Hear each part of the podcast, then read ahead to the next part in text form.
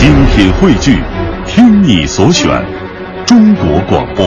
radio.cn。各大应用市场均可下载。好的，听众朋友，欢迎继续收听中央人民广播电台香港之声数码广播三十二台的文化之旅。在接下来的时间当中呢，我们要和大家一起去解密历史上的斯巴达克斯。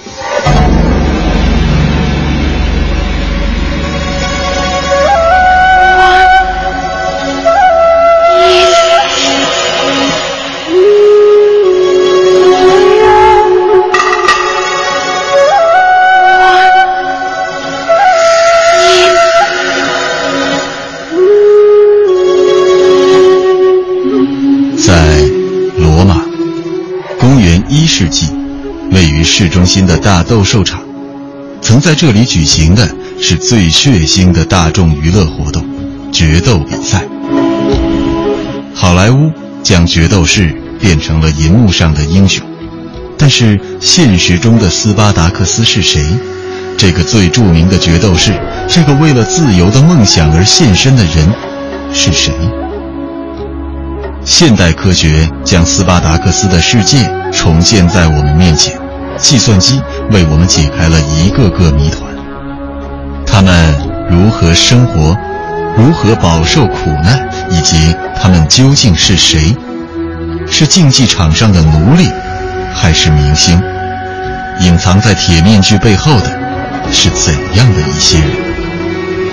这里是奥秘全接触，我是王鑫，时空之旅。已为我们展开，做好准备，我们出发。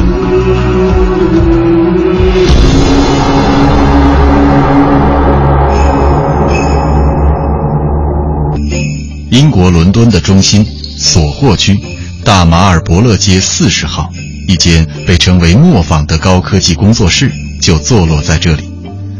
这座维多利亚式的老建筑中，充斥着各种最先进的计算机科技。工作人员用这些键盘制作出了历来最精致、最昂贵的一部史诗片《决斗士》。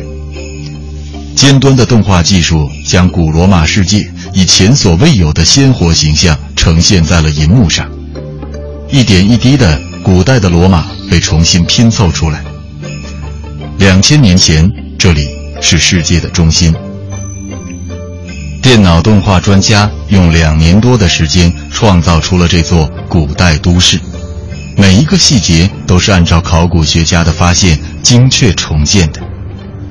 在当年举行比赛的日子里，罗马大斗兽场前的广场就是这番景象。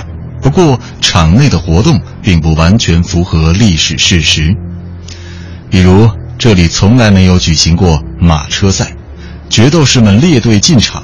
这只会出现在好莱坞电影里。电脑动画技术的确完美，画面内容却并不是那么完美。决斗士从没穿戴过电影中的铠甲，这绝不是他们当时的样子，不是决斗场上真实决斗士的样子。今天，昔日的喧嚣只剩下了决斗爱好者在大理石看台上刻下的文字和图画。这些是有着两千年历史的偶像画像、讣告以及不幸在这里死去的决斗士姓名。竞技场内一度能容纳五万观众，决斗比赛几乎每周举行，在节日期间甚至是每天举行。从古至今，诉说着古罗马的野蛮和残酷。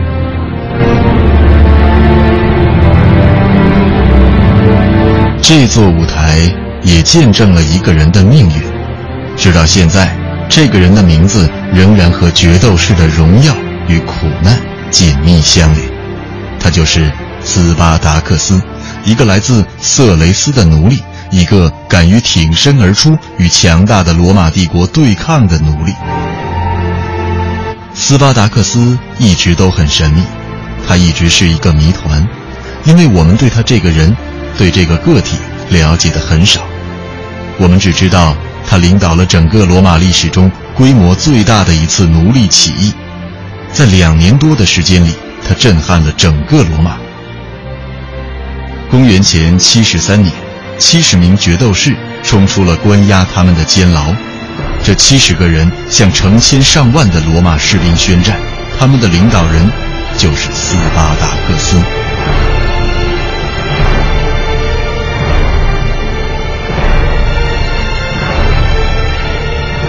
这个令罗马恐惧万分的决斗士是什么人？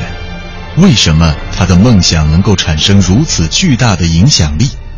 他梦想得到的就是无限的自由。在很短的时间里，这个梦想得到了成千上万人的响应。斯巴达克斯应该算是一个英雄，一个天才，还是一个狂人？他的故事。要从罗马以南一百五十公里处的卡普阿讲起，那是当时的一个重要贸易中心，在这个地方坐落着一所决斗士学校，罗马帝国最具天赋的决斗士在此受训。斯巴达克斯，一个来自今天罗马尼亚地区的战俘，应该就是在这儿接受训练的。关于斯巴达克斯如何训练？如何格斗的问题，马库斯·荣克尔曼博士已经进行了很多年的研究。科学重现的结果显示，决斗士并不是像野蛮人那样简单的相互对打。决斗比赛首先是一场技术的对抗。对古代铠甲和武器进行实际验证后，我们更清楚地看到决斗比赛的规则有多么详细。每一件装备，甚至包括腰带。都有专门的用处。荣克尔曼博士说，在人们的想象中，用剑，尤其是短剑进行的格斗，总是一片刀光剑影。在一些特殊情况下，决斗士的确会受到对手的短剑攻击，但总的来说，他们都会把短剑留到最后，直到以盾牌做掩护，可以做出决定性的一击时，才使用短剑。做一名决斗士。是一种要接受艰苦训练的职业，尤其是在卡普阿。上流社会的罗马人经常光顾卡普阿，采购、狂欢。一场晚会如果没有决斗士出场娱乐来宾，就算不上是一场晚会。有的时候甚至会有几十名这样的决斗士进行生死搏斗，供来宾观看。这里的决斗士多半是来自世界各地的战俘。很少有被判刑的囚犯，但有时也会有一些自愿前来的人，疯狂地寻求声望和名誉，或者女士们的青睐。正如罗马讽刺诗人尤维纳里斯所写的，这正是女士们喜爱的强悍。但是，一个男人，一个斯巴达克斯这样的男人，在自己被变成一件商品时，会想些什么呢？这种引人入胜的生死游戏，这种在现代影视作品中被重现的奇特现象，为我们描绘了一个崇尚武力和军事的社会。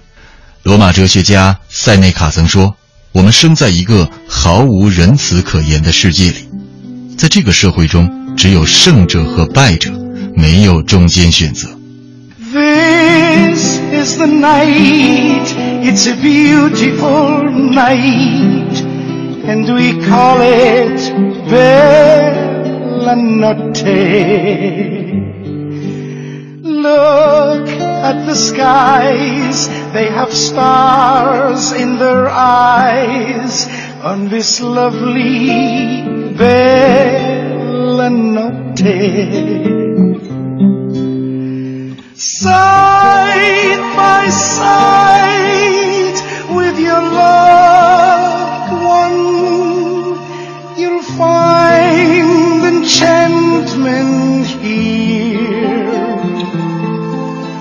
night will wear his magic spell when the one you love is near.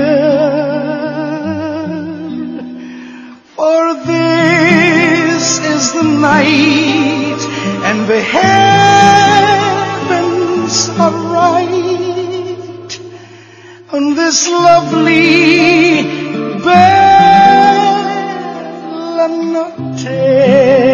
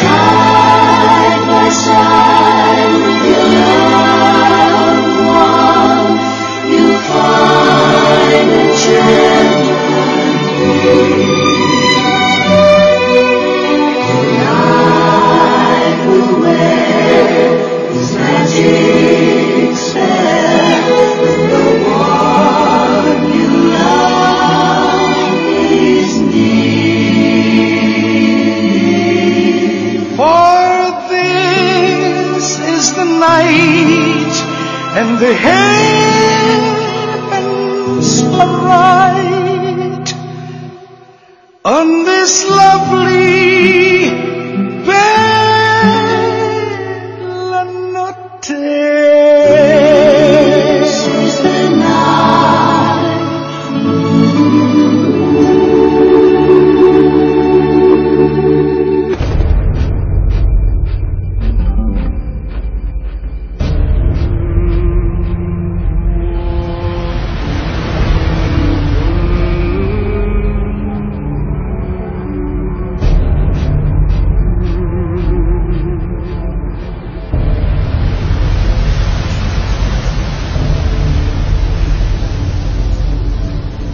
德国的特里维斯，距离一座古罗马竞技场不到两百米的地方，我们将见证一项重大考古发现。在决斗士埋葬地挖掘出的有着两千多年历史的尸骨。人类学家阿利亚娜·凯姆克斯博士说：“我们发现的尸骨都是年龄在二十到四十五岁之间的男性，这跟我们预期的正常人口组成并不完全符合。另外，这些人都非常高大健壮，至少在他们那个时代是这样的。从解剖学角度来看，他们都属于强壮、敏捷的类型。我们可以看到肌肉留下的明显痕迹，有一些是肌肉退化的痕迹，我们认为是身体受到重伤造成的。除此之外，我们还发现了创伤性的损伤，这些痕迹说明他们都参与过某种形式的格斗，或者说曾使用过武器。粗大的下颌骨和健康的牙齿可以证实，训练决斗士最开始就是以这样的标准进行挑选的。但从两千年前的牙齿记录中，我们还可以发现许多其他的信息。借助一层极为精细的气化筋膜，再用可以放大到十万倍的放大设备，我们可以在电子显微镜下观察到牙齿表面的磨痕以及食物颗粒留下的痕迹。科学家们将这些细长的磨损痕迹称为沟槽，它们的频繁出现表明，这颗牙齿咀嚼的不仅仅是蔬菜，还有肉类。另一项证据证实了饮食的合理性。放大之后，我们可以看到植物花粉颗粒，显然来自一种精良的谷物。这些都是决斗士需要的营养物质。由此看来，他们并没有挨饿。历史学家布莱德利说：“能吃得上好饭算不了什么，决斗士的生活还是很危险的。大多数决斗士都是奴隶，无法掌握自己的生活，他们没有自由，没有权利，他们每时每刻。”都面临着死亡的威胁。作为一名决斗士，他们随时可能死去，难以承受的心理压力从来不会减弱。明天的太阳升起时，一切都可能不复存在。是不是这种感受让斯巴达克斯想到了反叛，因为绝望而产生勇气？当万念俱灰时，反而生出了一股力量。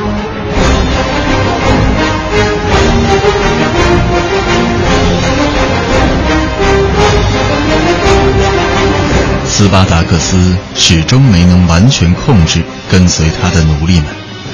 这些人来自不同的国家，讲着不同的语言，而且关于最终的目的是什么，他们似乎从没有达成过共识。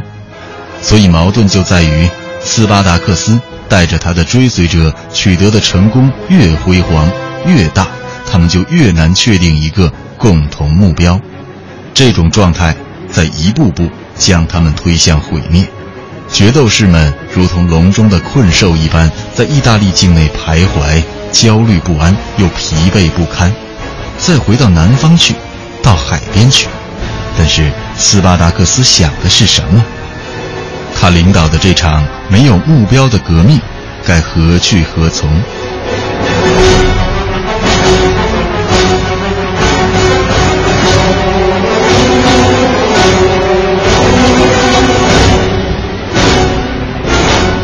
奴隶叛军冲破了罗马军队的包围圈，但在靠近布林迪西的地方，十支罗马军团终于堵住了斯巴达克斯，迫使他正面交战。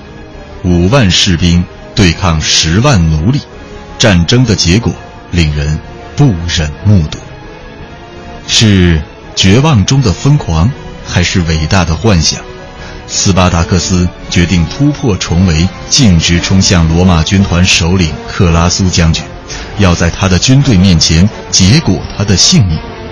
一小队斯巴达克斯最信任的勇士为他开辟出了一条血路，但是突然之间，斯巴达克斯被一支罗马精锐部队包围了。罗马的军事机器无情地粉碎了他的自由之梦。据说他是被一只长矛刺中了膝盖后面，斯巴达克斯蹒跚着倒下，剩下的就是军队的例行手续。伟大的自由梦想就这样随着斯巴达克斯逝去了，再也不会出现在罗马帝国。